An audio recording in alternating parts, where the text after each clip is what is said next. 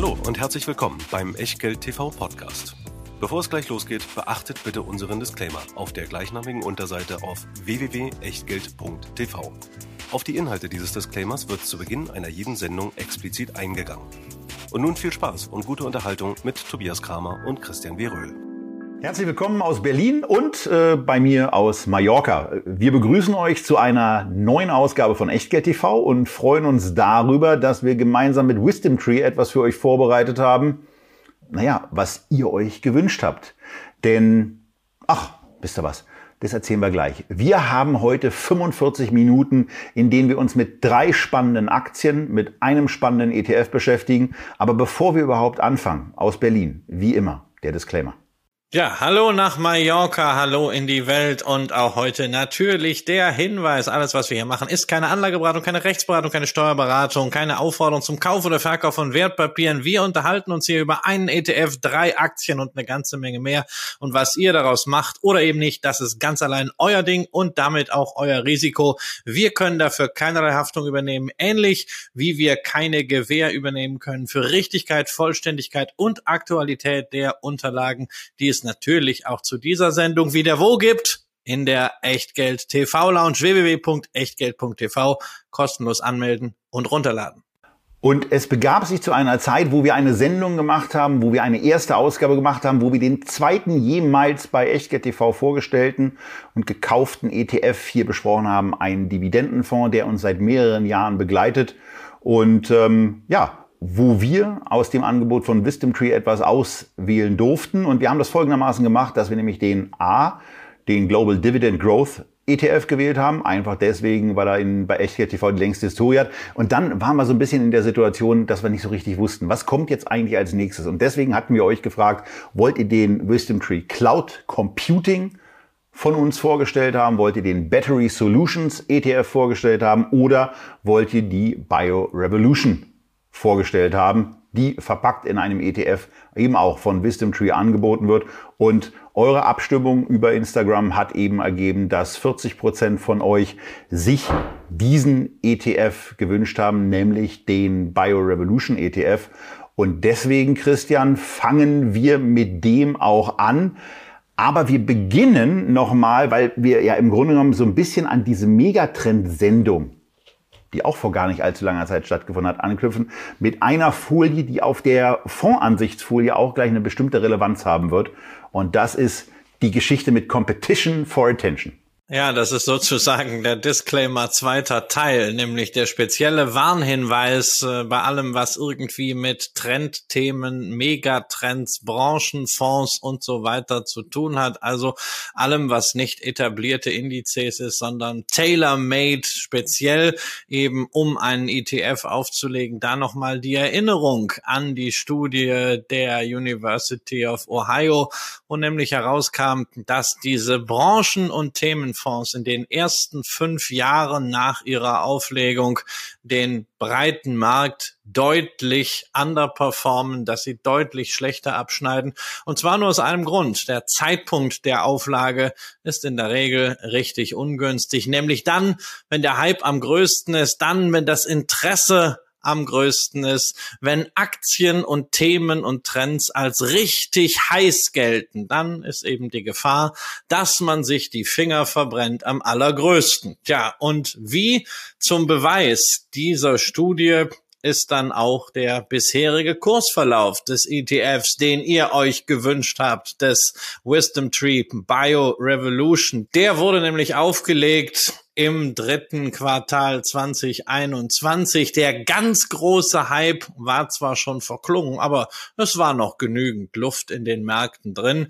Und insofern kann es eigentlich nicht verwundern, dass mit einem solchen Trendthema zeitweise 40 Prozent verloren gängen und auf diesem Niveau ein Minus von deutlich über 30 Prozent seit Emission hat sich der Fonds jetzt eingependelt. Immerhin sehen wir es mal positiv. Diesen Verlust hat man sich schon mal erspart, dadurch, dass wir bislang nicht darüber gesprochen haben. Aber wir wissen, Risiko kippt's auf jedem Bereich wieder nach unten, genau wie vorher. Genau, aber das Wichtige ist eben auch beim Studienergebnis, spezialisierte ETF verlieren in den ersten fünf Jahren etwa 30 Prozent, risikobereinigt etwa 30 Prozent. Ähm, da sind wir jetzt an der Stelle eben gelandet. Wir haben euch auch, also auch da ganz, äh, ganz klar, den ETF gegenübergestellt, den wir zur Abdeckung des gesamten Gesundheitsthema im Megatrend Depot vorgestellt haben. Der hat äh, gegenüber der BioRevolution dem, den Vorteil, dass er schon wesentlich länger existiert, also einen anderen Track Record hat. Ähm, wir da also auch sehen, wie gut dieses Thema laufen kann und wir jetzt an dem Ausschnitt eben einfach mal sehen, Erstens, dass dieses Thema auch mal nicht so gut läuft. Das hatten wir in der Megatrend-Sendung schon. Zweitens, dass äh, der Buy Revolution an der Stelle schlechter gelaufen ist. Ähm, und ähm, da muss man dann eben sagen, den Fonds legen wir uns quasi hiermit ankündigend schon mal äh, ins dritte Quartal 24 wieder vor, nach drei Jahren kann man da mal ein bisschen genauer hingucken, weil im Moment geht es eigentlich darum, ist man von dem Konzept, was dieser ETF mitbringt, überzeugt und äh, glaubt man dann eben beispielsweise auch daran, dass diese Underperformance, die wir eben hier dargestellt haben, auch kurzfristig oder mittelfristig wieder ausgeglichen werden kann. Bei der Herangehensweise ähm, ist es bei Wisdom Tree so, dass sie in ihren Unterlagen äh, das Ganze auch sehr, sehr groß dann ausführen, nämlich das 19. Jahrhundert als das Jahrhundert der Chemie, das 20. Jahrhundert als das Jahrhundert der Physik und das 21. Jahrhundert als das der Biologie beschreiben und als Gründe anführen, dass es an ganz vielen Stellen technologisch Fortschritte gibt, ähm, die sich eben auch auf Bio, auf Biotechnologie und so weiter auswirken. Das sind einmal Computertechnologien, Computerwissenschaften, die eben dabei helfen, bestimmte Berechnungen durchführen zu können. Das ist künstliche Intelligenz, die auch ähm, bei bestimmten Verfahren selber Wege finden soll, zu besseren Lösungen zu kommen. Das ist vor allen Dingen Big Data, wo es darum geht, große für uns unvorstellbare Datenmengen in verschiedenen Methodiken zu kalkulieren, zu überprüfen und damit auch umzugehen. Ähm, es geht um Automatisierung. Äh, an, an ganz vielen Stellen kann Automatisierung eben nützlich sein. Ähm, das geht auch zusammen mit dem später auch noch kommenden Thema des Maschinenbaus. Meine Vorstellung, immer wenn ich, immer wenn ich irgendwie an Bio, Biotechnologie und so weiter denke, ist die Verfilmung äh, von, von, der, von einem Jules Verne Roman, äh, Reise durch den Körper, wo so ein kleines Raumschiff quasi in die, in die Adern eingesetzt wird und dann eben durch den Körper durchführt, um eine Operation durchzuführen. Davon sind wir wahrscheinlich von der Umsetzung her nur noch 10 bis 15 Jahre entfernt. Und es geht natürlich in den Bereich, der mir ja in der Schule gar nicht gut lag, äh, hinein, nämlich in den chemischen Bereich. Biologie ging so einigermaßen, aber Physik und Chemie war ganz, ganz schrecklich. Also von daher bin ich persönlich ja froh, dass ich nicht im 19. oder 20. Jahrhundert gelebt habe äh, und mit den Sachen, die heute so aktuell sind, umgehen kann. Aber darum, da, diese, um diese Felder geht es. Und was man hier eben ähm, auch noch gefunden hat, ist quasi einen anderen Weg, diesen Fonds diesen ETF umzusetzen. Denn man ist so ein bisschen, Christian, ging mir zumindest so, äh, dass man, dass man versucht, es zu sagen, ist es ein Fonds, ist es ein ETF, weil so ein paar Sachen, die wir beim, beim ETF eigentlich normalerweise haben, äh, die auf dieses passive Investieren zurückgehen, die sind ja hier vom Ansatz her anders. Ja, ist schon spannend, ja. Also das Jahrhundert der Biotechnologie, ja. Man braucht nur das richtige Narrativ. Ne? Der Karpilny sagt immer, das ist das asiatische Jahrhundert. Was ist es denn nun, ja? Also das, äh, da kann man viele Begriffe finden, aber wir brauchen, glaube ich, nicht darüber zu streiten, dass solche Keyword wie Gen- und Biotechnologie, ähm, wie Humangenetik, wie auch Welternährung, wie DNA-Speicher, wie biologisches Reengineering, dass das sehr, sehr wichtige Themen sind, die uns in den nächsten 10 bis 20 Jahren begleiten. Dann ist ja immer die Frage, was macht man daraus als Anleger? Sagt man, ach, na ja, wenn das alles irgendwie ein großes Thema wird, werden die Firmen, die ich im Portfolio habe, die auch vielleicht schon die letzten 20, 30, 40, 50 Jahre lang erfolgreich Geschäfte gemacht und sich immer wieder neu erfunden haben, eben auch diese Innovationen mit einfließen lassen und entsprechende Lösungen darauf basierend anbieten? Oder möchte man halt wirklich gezielt dort hinein investieren? Und wenn man das möchte, kann man entweder ja, klassischerweise einen Biotechnologieindex oder einen Medizintechnikindex nehmen oder man hat eben solche Indexkonzepte, die ein bisschen stehen zwischen aktiven Management und dem klassischen rein passiven Management, wo man vielleicht einen Experten hat, der ein Universum zusammensetzt anhand seiner Kriterien, seines Scorings, was nicht bis ins letzte Detail transparent ist oder transparent gemacht wird. Und genau das haben wir hier ähm, quasi Pate des Produkts von der wissenschaftlichen Seite ist Dr. Jamie Metzel, der ein Buch geschrieben hat über genetisches Engineering und die Zukunft der Menschheit ähm, und der basierend darauf so eine Klassifizierung vorgenommen hat, welche Anwendungen und dann weitergehend, welche Unternehmen besonders von diesen Fortschritten in der Gen- und Biotechnologie profitieren. Und daraus wird dann ein Index gemacht, der im Wesentlichen zunächst mal gleichgewichtet wird regelmäßig, aber weil es natürlich gewisse Werte gibt, die man dann alleine wegen ihrer Kapitalisierung oder auch wegen ihrer Volatilität nicht so hoch gewichten kann, nimmt man dann doch am Ende wieder ein bisschen mehr bei den höher kapitalisierten und hat dann so eine Art modifizierte Gleichgewichtung, aber nicht diese Klumpen, wie man die in einigen Indizes sieht, sondern eine sehr, sehr breite Streuung und Verteilung, die ja auch ein Argument für den Healthcare Innovation Index ist und die wir auch hier sehen beim Wisdom Tree Biorevolution, nämlich das Schwergewicht in Anführungszeichen, der größte Wert hat gerade mal 3,5 Prozent, die größten zehn Werte 24 Prozent. Also diese Streuung ist da schon sehr wichtig. Genau, er ist ein bisschen fokussierter. Er ist ein bisschen fokussierter als der Healthcare Innovation, ähm, in dem die Top 10, äh, wenn ich es richtig in Erinnerung habe, aus dem letzten Video so knappe 20 Prozent hatten. Also da geht es ein bisschen, ein bisschen spitzer zu. Und er geht eben äh, diese, diese Metzel-Strategie Metzelstrategie klingt übrigens partiell sprachlich ein bisschen eigenartig, aber der Kollege heißt nun mal so.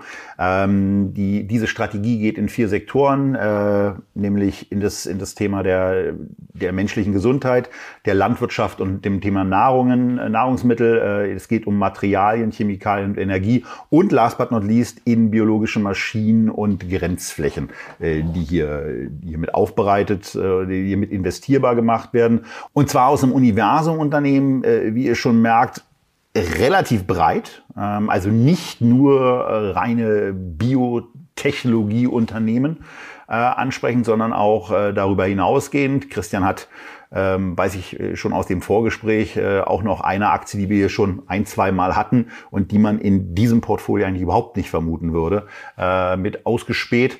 Aber äh, es geht vor allen Dingen um Unternehmen, die mindestens eine Marktkapitalisierung haben von mindestens 300 Millionen US-Dollar und die beim Handelsvolumen mindestens eine Million Dollar tägliches Handelsvolumen haben. Also wenn wir jetzt mal auf die Echtgeld-TV-Kriterien zurückgehen, wir haben ja 100.000 und 100 Millionen, ähm, da werden bei dem ETF schon ja, höhere, höhere Barrieren gesetzt. Und ähm, äh, das spiegelt sich dann eben auch ein Stück weit in dem, Unter in, in, den, in dem Fondsvermögen wieder, was in, diesem, in dieser modifizierten Gleichgewichtung zweimal im Jahr aktualisiert wird. Und ähm, vielleicht, Christian, bevor wir, bevor wir auf die Werte eingehen, auch für die Podcast-Zuhörer äh, noch ganz kurz die typischen Rahmendaten, auf die wir ganz gerne eingehen. Gesamtkosten 0,45 Prozent. Ich meine, ihr könntet natürlich rechts ranfahren und euch die Unterlagen runterladen, aber äh, manchmal ist es ja beim Zuhören auch einfach. 0,45 Prozent ist die Gesamtkostenquote, was bei einem, in, bei einem ETF, äh, bei einem so spezialisierten ETF ähm, gut und äh, wenn man es also auf jeden Fall in Ordnung ist, aber eigentlich 0,45 Prozent bezogen auf eine sehr, sehr spezielle Disziplin, das ist gut. Äh, Geldbriefspanne liegt bei ungefähr 0,4 Prozent. So eine kleine Sorgenfalte, ja, so eine kleine Sorgenfalte kann sich einstellen aufgrund äh, des, des Fondsvolumens, äh, 5 Millionen, aber da hat Wisdom Tree auch an anderen Stellen schon langen Atem bewiesen, äh, so einem Thema auch Zeit zu gehen was ja ähm, mitunter auch Zeit braucht.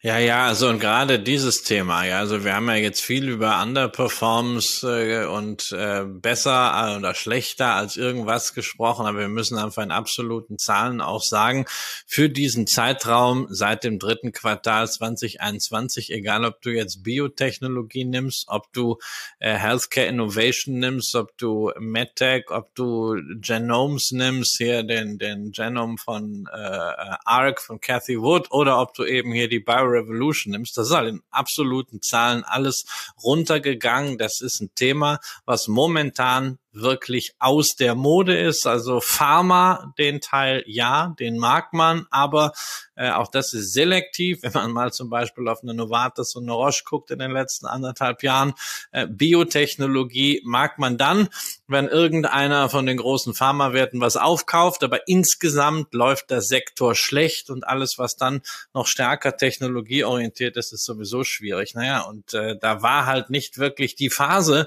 in der man damit noch Volumen bekommen konnte. Und man muss halt hier wirklich auf den langen Atem von Wisdom Tree setzen. Man muss natürlich auch solche ja, irgendwie hybrid zwischen aktivem Management und klassischem Indexing stehenden Konzepte mögen. Und man muss auch mit den Konsequenzen leben können, was das für die Allokation heißt. Du hast gesagt, eben eine Million mindestens müssen gehandelt werden, US-Dollar am Tag. Äh, da haben schon viele deutsche und europäische Werte ein Problem mit, ähm, eben weil die Kapitalmärkte hier nicht so liquide sind. Folglich darf es nicht verwundern, dass 77 Prozent der Allokation dann doch wieder in den USA sind. Gut, wer in dem Sektor aktiv ist, dem macht das nicht ganz so viel, weil wenn du Nasdaq Biotech Index hast, hast du 100 Prozent USA drin, weil die ja eben alle an der Nasdaq notiert sein müssen. Ähm, und was die Sektoren angeht, na ja, ist natürlich logisch. Der größte Teil kommt aus dem Gesundheitssektor, der sich ja wiederum aufteilt in Pharma, in Biotech und in Diagnostik. Diese drei Bereiche haben wir drin.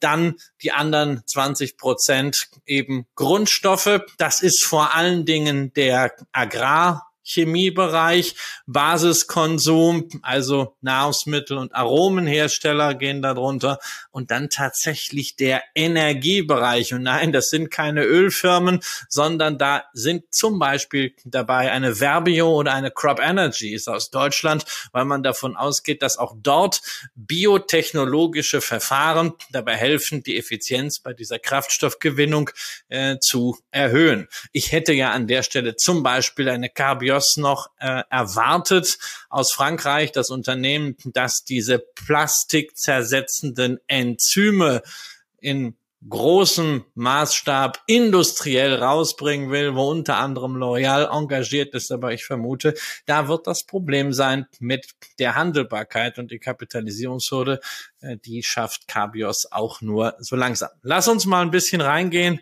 in die Werte, in die Einzelwerte. Für diejenigen, die uns zusehen, haben wir dafür einfach noch ein zweites Porträt gemacht, damit man mal ein paar mehr Werte hat als nur diese fünf. Ja, wir haben halt einfach mal 17, die passen nämlich in unsere Zeile. Tobias, ja, und da sieht man eigentlich wirklich die volle Bandbreite dessen, was hier abgedeckt wird, oder? Ja, da ist schon, da ist dann, da ist dann vieles mit dabei. Man, man sieht vor allen Dingen dann eben auch viele Unternehmen, die im Bereich dann eben um die zwei Prozent da notieren. AstraZeneca ist eben der Topwert, von daher würde es auch nicht verwundern, dass wir, wie es sich für eine 1 und 3 Sendung gehört, mit dem Wert gleich anfangen werden. Ähm, und äh, dann, dann geht's eben, äh, wie, wie Christian auch schon gesagt hat, in der kompletten Klaviatur, ähm, gewichtungstechnisch nach unten. Da ist, da ist Vertex und eine Sharing Pluff mit dabei und dann kommen Thermo Fisher und Geleert. Ähm, und dann, ja, äh, Regeneron sagt mir nun persönlich nichts, aber na, Regeneron, die machen diesen Antikörper-Cocktail, der unter anderem auch äh, dem damaligen Präsidenten der USA während seiner Corona-Infektion experimentell verabreicht wurde. Ja, also da haben wir es schon gesehen. Mit Gilead, mit Regeneron, haben wir schon die äh, ähm, Biotechnologiefirmen dabei, wir haben die klassischen Pharmafirmen dabei, mit Cortiva haben wir eben ein Agrochemieunternehmen dabei, Archer Daniels Midland, haben wir auch schon mehrfach besprochen hier, ein Dividendenaristokrat Unternehmen, das im Agrarbereich einer der großen Verarbeiter von Ölsaaten ist und natürlich auch da wieder Investitionen in die Zukunft des Agriculture Food in die Zukunft von biotechnologischen Verfahren bei der Welternährung. Deswegen sind sie da drin. Eine Danaher gehört natürlich auch da rein in den Diagnostikbereich. Und wenn man dann noch etwas weiter runter scrollt, dann findet man, wie eben schon mal erwähnt, eine Crop Energies und eine Verbio. Und man findet eine Tyson Foods, die wir hier schon mal hatten. Und zwar damals kurz bevor Beyond Meat an die Börse ging, denn Tyson Foods hat damals Beyond Meat Aktien äh, gehabt, vorbörslich und hat die rechtzeitig, muss man am Ende sagen, rausgeknallt, einen sehr guten Preis bekommen und forscht natürlich als großer Verarbeiter und Lieferant von Fleisch auch an Fleischalternativen, auch an In-vitro-Fleisch. Und da sind wir natürlich direkt bei dem Thema Biorevolution, Fortschritte in der Bio- und Gentechnologie.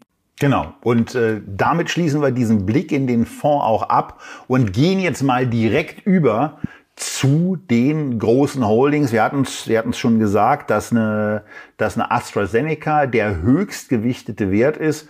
Ähm, wenn man sich den, den Chart der vergangenen 15 Jahre anschaut, dann wird vor allen Dingen deutlich, dass diese Aktie ähm, im Jahr 2008 relativ wenig nach unten reagiert zu haben scheint und sich seitdem zumindest mit der, An äh, mit der Einberechnung der Dividenden nahezu verzehnfacht hat, aber so eben auch zumindest von der reinen Kursentwicklung versechsfacht hat. Also eine sehr, sehr gute Entwicklung aufweist und auch eine Entwicklung, die sich ja im Fondsvermögen niedergeschlagen hat, ähm, die ordentlich ist. Was die Marktkapitalisierung angibt, ist es nicht der größte Wert, den wir heute besprechen werden. Der kommt ähm, ein wenig später.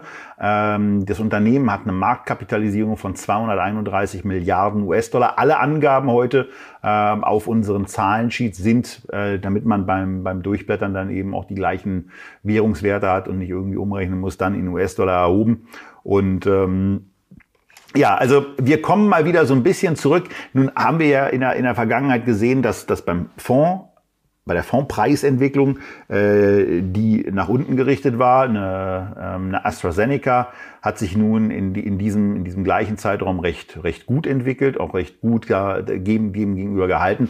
Aber Christian, ähm, ich gucke ja dann ganz gerne äh, auch sofort auf, dieses, auf, dieses, auf diesen Bewertungsteil, wo wir und da werden wir gleich noch auch meine, mit einem Blick in die Unternehmenspräsentation darauf eingehen, natürlich auf der einen Seite ein Problem dahingehend haben, dass die Werte, muss man eben hier an der Stelle deutlich sagen, äh, bei Guru Focus nicht so hundertprozentig vertraubar äh, wirken, ähm, insbesondere bei den Pro-Aktien-Auswertungen.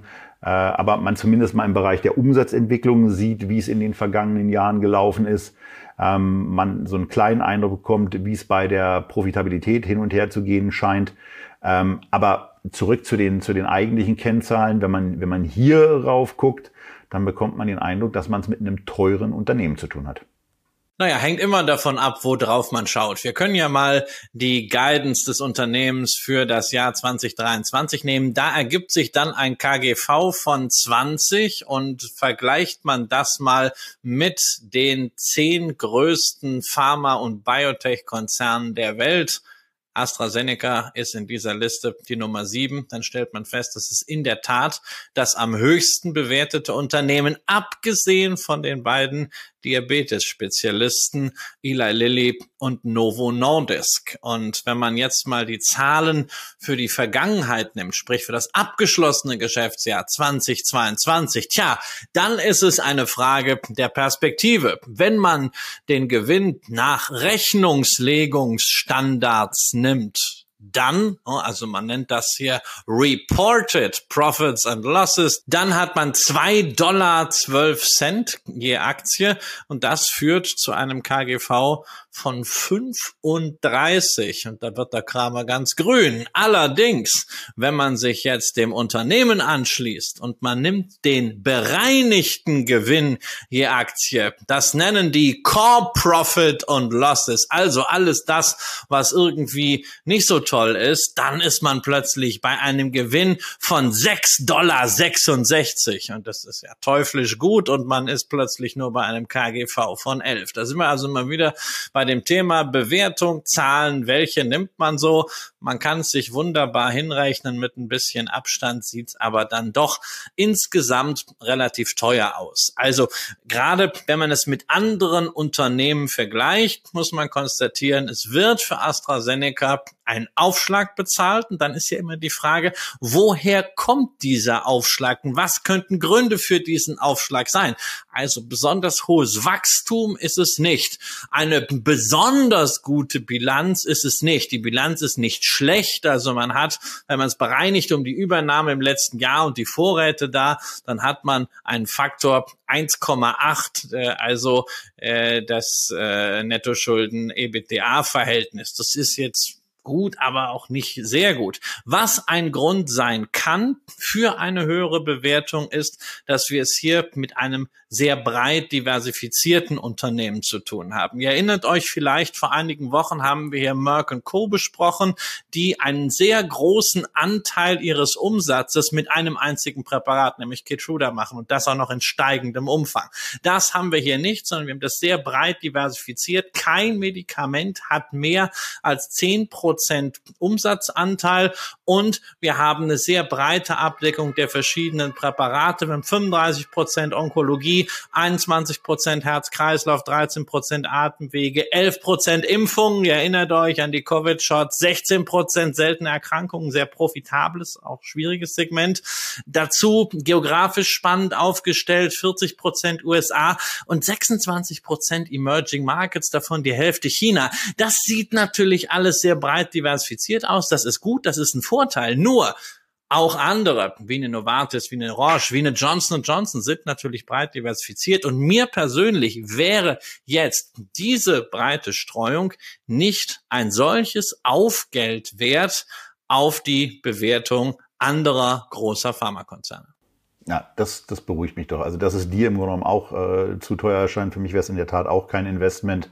Ähm, also auch einfach deswegen, weil A ist es für mich wahnsinnig schwer zu überblicken, äh, weil ich dem Thema äh, eher eher distanziert auch gegenüberstehe und für mich dann im, in der Tat eher so eine so eine so eine Fonds, so eine ETF-Lösung äh, besser wäre, wenn ich sie in meinem Depot äh, höher gewichten wollen würde. Aber, aber so wäre diese Aktie äh, für mich nichts, weil sie, weil es auch nicht so aussieht, als ob ich da in irgendeiner Form für mich in auch in, in nachvollziehbarer Form eine Margin of Safety drin habe. Und äh, vor dem Hintergrund haben wir die AstraZeneca aber zumindest nach über fünfeinhalb Jahren Echtgeld endlich mal besprochen, denn die Aktie ist in der Tat ein kompletter Neuling. Und ein kompletter Neuling ist im Übrigen auch die zweite Unternehmung, die wir heute hier vorstellen. Und da geht es um eine Abspaltung von äh, Dow DuPont. Corteva heißt sie. Und ähm, die sind ein Spin-off da gewesen und sind ein, ein Pure Player und sind in einem Markt tätig, den, den Christian und ich ja hier in den Sendungen schon öfter besprochen haben, ähm, den wir beide in meiner Wahrnehmung mögen. Also ich eben auf jeden Fall. Und Christian, wenn ich das richtig im Vorgespräch verstanden habe, bist du bei Corteva sogar investiert, die, also wenn wir über den Agrarbereich reden und wir sind beim Thema Biorevolution, dann geht es hier zu 100 Prozent um die Themen Saatgut und Pflanzenschutz. Ja, und zwar wirklich 50-50, weil das sind die Umsatzanteile äh, der beiden Themen. Und für mich ist Cortiva so ein Unternehmen unter dem Motto, wie damals dieses Lied vor 20 Jahren von Ich und Ich. Ne? Du erinnerst mich daran, wie es sein kann. Ja, also stell dir mal vor, vor einigen Jahren BASF und Bayer hätten sich entschieden, ihre Pflanzenschutz- und Agritech- und Agrichem-Sparten einfach zusammenzulegen und als eigenes Unternehmen an die Börse zu bringen. Das wäre vielleicht ein bisschen boutiquenhaft gewesen, aber das hätte dann auch eine Bewertung gekriegt von 22. Aber das wäre halt nicht groß genug gewesen. Es hätte Bayer im Übrigen einiges, einiges. Deswegen erspart. hat Herr Baumann gesagt, er wollte aber groß werden und äh, sich nicht verzwergen mit einem Spin-off und deswegen hat er Monsanto gekauft und damit hat er natürlich auch die Poison Pill gehabt, weil zeitweise wollte niemand auch Bayern nur noch angucken, äh, geschweige denn übernehmen. Gucken wir mal, was draus wird. Ja, Dow Chemical und DuPont haben das anders gemacht. Die haben sich zusammengeschlossen und haben daraus drei neue Unternehmen gemacht. Eins davon ist eben Cortiva 2019 an die Börse gegangen und seitdem vom Start weg eine Erfolgsgeschichte. Das Spin-off ist zu 25 Dollar damals in den Handel gestartet ist im Corona-Crash mal bis auf 20 abgesackt und dann schon auf über 70 Dollar gestiegen, jetzt aktuell 10 Prozent runter. Also wirklich eine Erfolgsstory, die eben basiert auf den Kernkompetenzen von Dow und DuPont in den beiden Bereichen Pflanzenschutz. Das sind also sowohl Herbizide als auch Insektizide, Fungizide, die gesamte Palette und Saatgut sind die anderen 50 Prozent vom Umsatz, wobei wir es da mit zwei Drittel meist zu tun haben. USA, sehr wichtiger Markt, 45 Prozent Umsatz, 25 Prozent macht man in Lateinamerika und dass das Thema wichtig ist, Ernährung der Welt, effiziente Bewirtschaftung von Flächen unter immer schwierigeren Umständen, gerade was Temperaturen angeht, was aber auch Trockenheit angeht. Darüber brauchen wir nicht zu sprechen. Das ist wirklich ein Megatrend und auch natürlich für uns als Menschheit eine existenzielle Herausforderung. Die kannst du auf zwei Ebenen lösen. Einerseits über Agrartechnologie, das ist sowas, was John Deere macht. Andererseits eben über Agrochemie. Das ist das, was Cortiva macht. Und es gibt ja nicht mehr so viele Anbieter da nach der Fusionswelle. Und deswegen habe ich eben sowohl eine Deere als auch eine Cortiva bei mir im Portfolio. Es ist ein sehr kapitalintensives Geschäft, deswegen auch ein geringes Payout-Ratio hier, nur rund ein Drittel. Deswegen Dividende, ja, gibt es aber eine Dividendenrendite von ein Prozent. Ähm, die reißt jetzt niemanden hinterm Ofen hervor. Und was man auch bitte hier immer bedenken sollte, das langfristige Bild ist komplett intakt und sehr klar. Das heißt aber nicht, dass man hier wirklich lineare Steigerungen drin hat, sondern die Nachfrage auch der Farmer nach Pflanzenschutz, nach Saatgut, die ist schon relativ volatil. Vieles hängt natürlich auch an der Preisentwicklung der Agrargüter, so dass wir natürlich davon ausgehen können, aufgrund der Herausforderung hier einen strukturellen Aufwärtstrend zu haben. Aber die Volatilität der Preise, die Volatilität und die strukturellen Schwierigkeiten des Agrargeschäfts, die schlagen natürlich auf das Geschäft durch und man soll sollte hier nicht erwarten, dass das wirklich wie an der Linie gezogen nach oben geht. Auf jeden Fall gibt es jetzt hier ein Management-Team, was sich dem Thema eben zu 100 Prozent verschreibt. Saatgut scheint dabei ein bisschen besser zu laufen. Christian hat schon angesprochen, dass die Umsätze etwa 50-50 sind. Äh, Saatgut scheint ein bisschen profitabler zu sein, weil etwas über 50 Prozent der Gewinne stammen eben aus diesem Segment und etwas unter 50 Prozent ähm, aus dem Bereich Pflanzenschutz. Also da läuft es im Moment offensichtlich ein bisschen zumindest profitabler. Aber beim Thema Profitabilität sind wir natürlich auch im Sheet auf einer, an einer Stelle angekommen, äh, wo wir schon so ein bisschen, so ein bisschen Flipper-Eindruck kriegen, Christian, oder? So dieses, dieses Thema, wie die Margenentwicklung aussieht, das ist eben auch das, was du gerade mit der Volatilität angesprochen hattest, dass die schon hoch ist. Klar, also darfst natürlich auch hier nicht vergessen, also die Zahlen vor 2019, das sind halt auch alles Proforma-Zahlen, ja, die, die auch interessengetrieben sind. Aber du hast, aber allein der Umstand, was du erwähnt hast, dass letztes Jahr im Saatgut mehr ging, das war natürlich klar. Preise für Getreide sind weltweit nach oben geschossen. Farmer verdienen mehr mit dem Getreide. Folglich kannst du natürlich für die Nachsaat auch entsprechend mehr nehmen. Das ist logisch. Und Demzufolge, wenn die Preise da wieder runtergehen, wird auch das Saatgut wieder billiger. Ja, ich meine, inwieweit solche Unternehmen da äh, auch mal durchaus Windfall Profits machen, das haben wir ja von der BayWa auch äh, erklärt bekommen, wo es ja um die Düngemittel ging, die die Bayer, äh, die die BayWa auf äh, Halde hatte und die dann plötzlich eben deutlich teurer als eigentlich geplant verkauft werden konnten. Ähm, das passiert also. Aber wir müssen immer unterscheiden zwischen diesen kurzfristigen Einflüssen und den strukturellen Themen. Strukturellen Themen sind intakt und wir haben natürlich hier einen erheblichen Einfluss eben dieses Themas Bio Revolution mit drin. Und da ist Corteva auch als selbstständige Einheit nun dabei, kleinere Spezialisten zu übernehmen. Man hat gerade in Murcia in Spanien die Firma Symbog übernommen, die mikrobiologische Technologien zur Effizienzsteigerung in der Landwirtschaft entwickelt. Das will man jetzt integrieren. Und letztes Jahr hat man auch eine interessante Akquisition getätigt, nämlich in äh, Texas die Firma Stoller übernommen. Die sind ebenfalls für effiziente biologische Landwirtschaft zuständig und haben Produkte für, und das habe ich, muss ich mir wirklich immer wieder auf der Zunge zergehen lassen, weil es so schön ist. Biostimulantien verstehe ich noch, ja. Pflanzenphysiologie verstehe ich auch noch. Aber dann habe ich ein ganz tolles Wort gelernt auf deren Website, als ich mir die Transaktion angeschaut habe, nämlich Pflanzenstressmanagement. Das ist also tatsächlich so. Man kriegt ja, ein bisschen Angst. Es ist tatsächlich so, dass Pflanzen irgendwie Stressfaktoren auch erleben und diese Stressfaktoren kann man mit entsprechenden Zusätzen zum Dünger, zur Pflege dann reduzieren, was die Ernteerträge nachweislich treibt. Also das ist jetzt Stressmanagement nicht so, dass sich da einer hinstellt und die Pflanzen zulabert, sondern das sind wirklich äh, chemische, biologische und damit auch Biorevolution ähnliche Verfahren. Und was ich an dieser Akquisition Kannst du zu Hause gleich Bescheid sagen, dass ihr sowas nicht einführt? Denn äh, wenn ich zum Blumengießen weiterhin kommen soll, müssen das Pflanzen sein, die mich auch überstehen. Wenn ich gezwungen bin, mit denen dann auch noch zu reden, wird's kritisch. Du kommst, du kommst nicht, du kommst nicht zum Blumengießen, sondern wir haben diese Urzeitkrebse hier. Und als wir im Urlaub waren, war deine bessere Hälfte ja einmal bei uns und hat diese Urzeitkrebse gefüttert. Und seitdem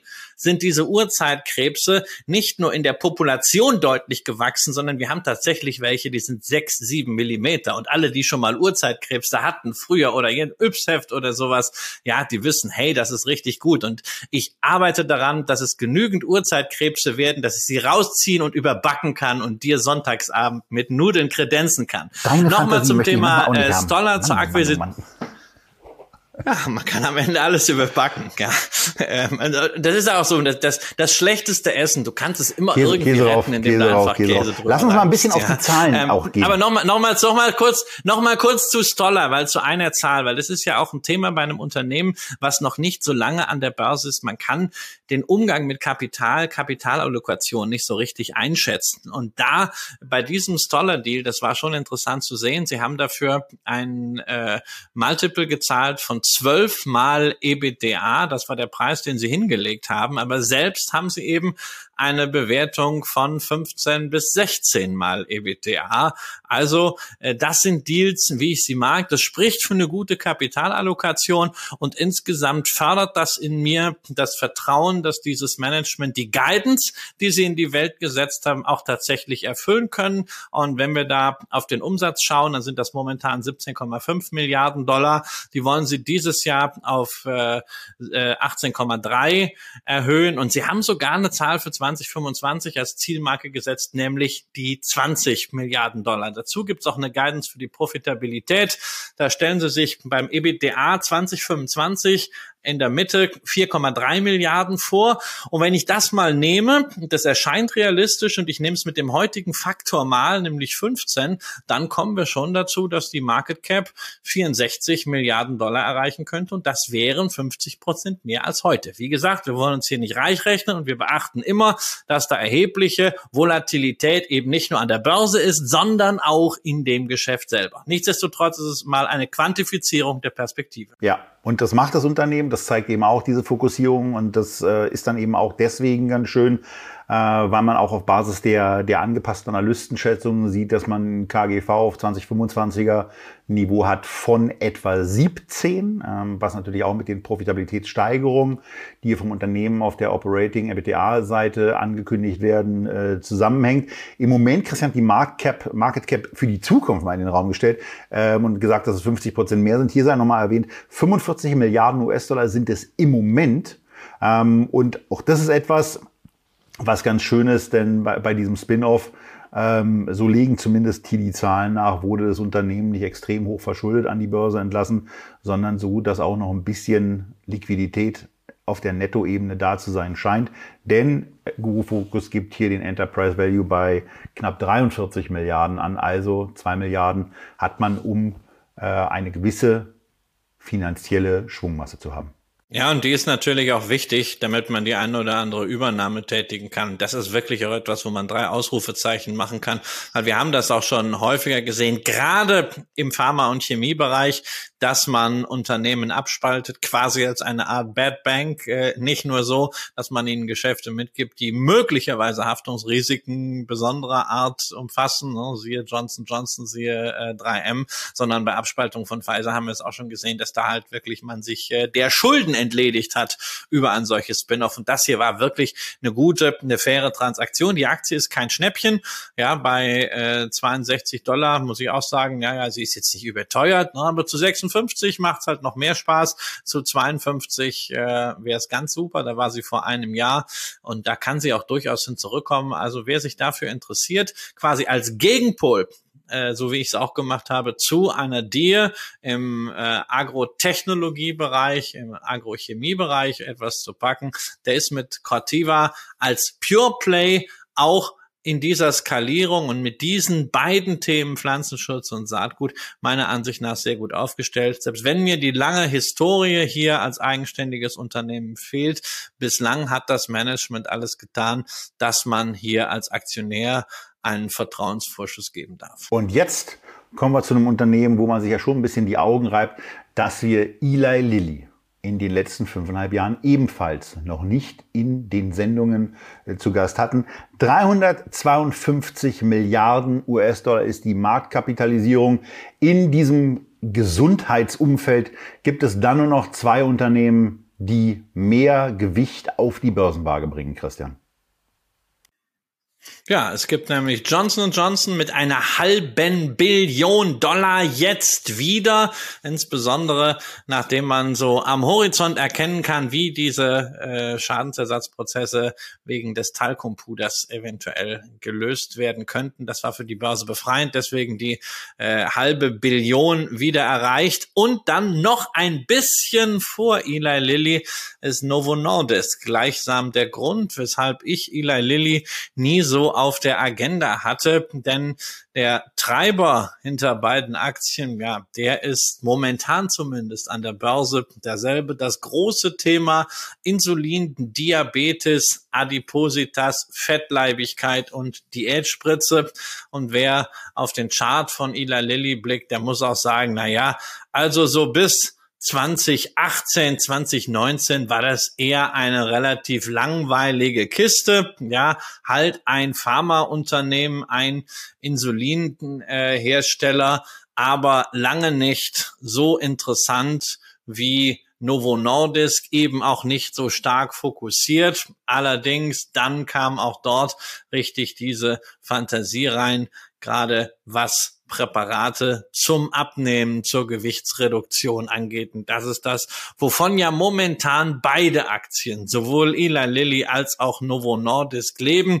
Insbesondere seit man ja in den USA sich angenähert hat an das, was Joe Biden in ungewöhnlich scharfer Form ja in seiner letzten State of the Union Address gefordert hatte, nämlich den Insulinpreis auf 35 Dollar zu senken.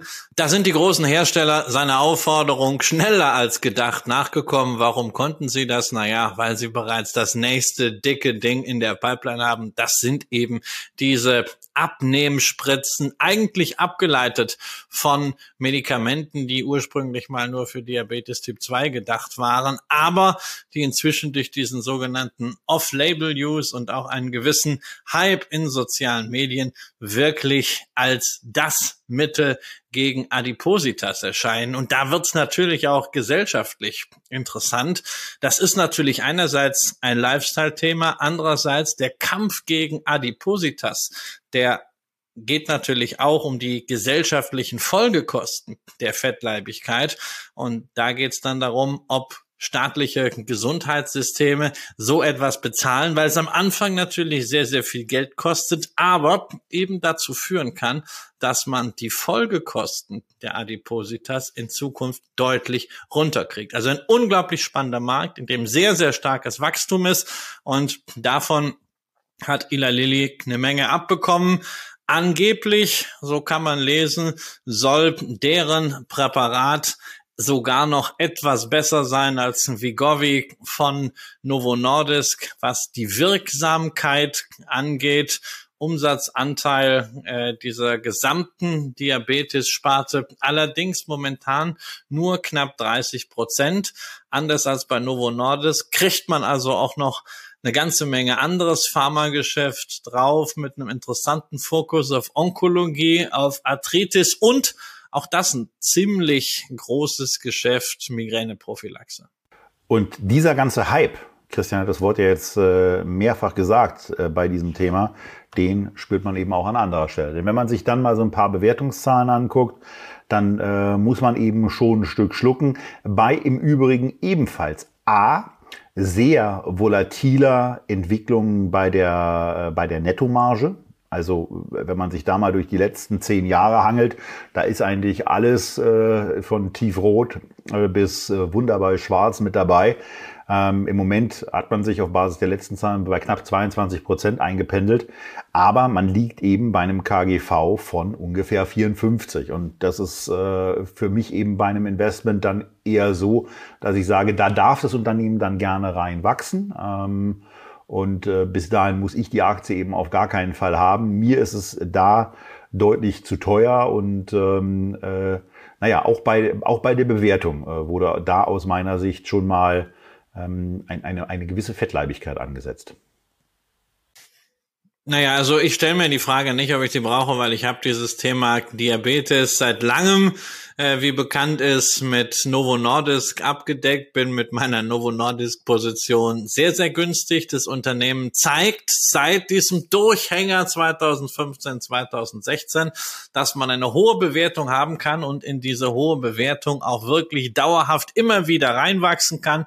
Wir haben vor einer Woche die Zahlen von Novo Nordisk gesehen zum ersten Quartal und diese Prognoserevision. Vorher hat man gesagt, also wir machen 13 bis 19 Prozent Prozent mehr Gewinn. Und nach diesem ersten Quartal geht man hin und sagt, naja, es werden wohl eher äh, 26 äh, bis 32 Prozent plus mehr Gewinn. Das muss man sich vorstellen.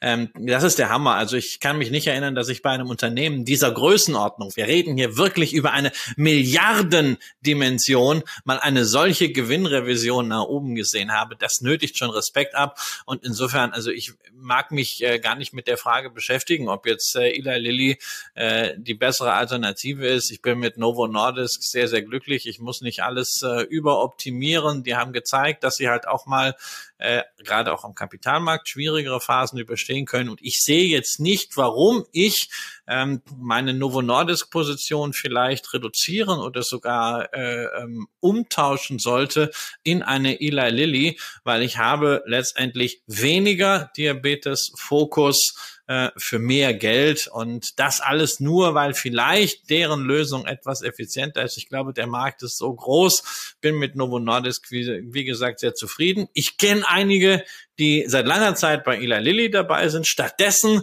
und die auch dementsprechend zufrieden sind. Seit 2017 können wir, glaube ich, äh, beide Seiten sehr, sehr gut damit leben. Wenn man mal die Währungsseite weglässt, ist das mal Faktor 4,5 bei Novo Nordisk, mal Faktor 5 bei Lilly. Und äh, das ist, das ist erfreulich. Es ist ein spannendes Thema.